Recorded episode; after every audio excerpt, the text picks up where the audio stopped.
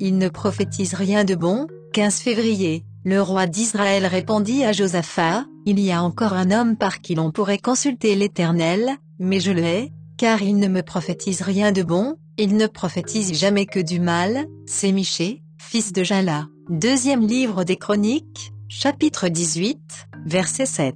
Combien cette prophétie de Paul, ayant la démangeaison d'entendre des choses agréables, de Timothée 4, 3, est devenue une réalité dans notre temps, à l'instar d'Achab.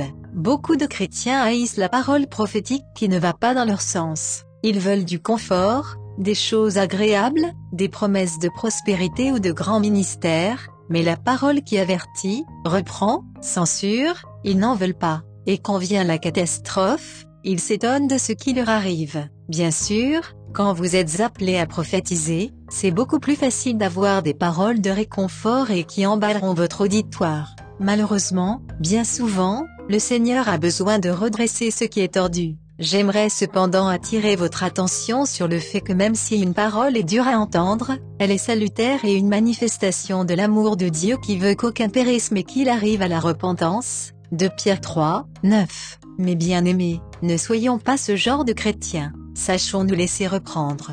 Prenons au sérieux les avertissements du Seigneur. J'irai même plus loin, entourons de notre amour les prophètes qui sonnent de la trompette pour avertir le peuple des dangers qui se pointent à l'horizon. Serviteurs de Dieu et leaders de communauté, laissez de l'espace pour le prophétique dans vos rencontres. Soyez attentifs à ce que dit l'Esprit aux églises. Il en va de votre propre salut.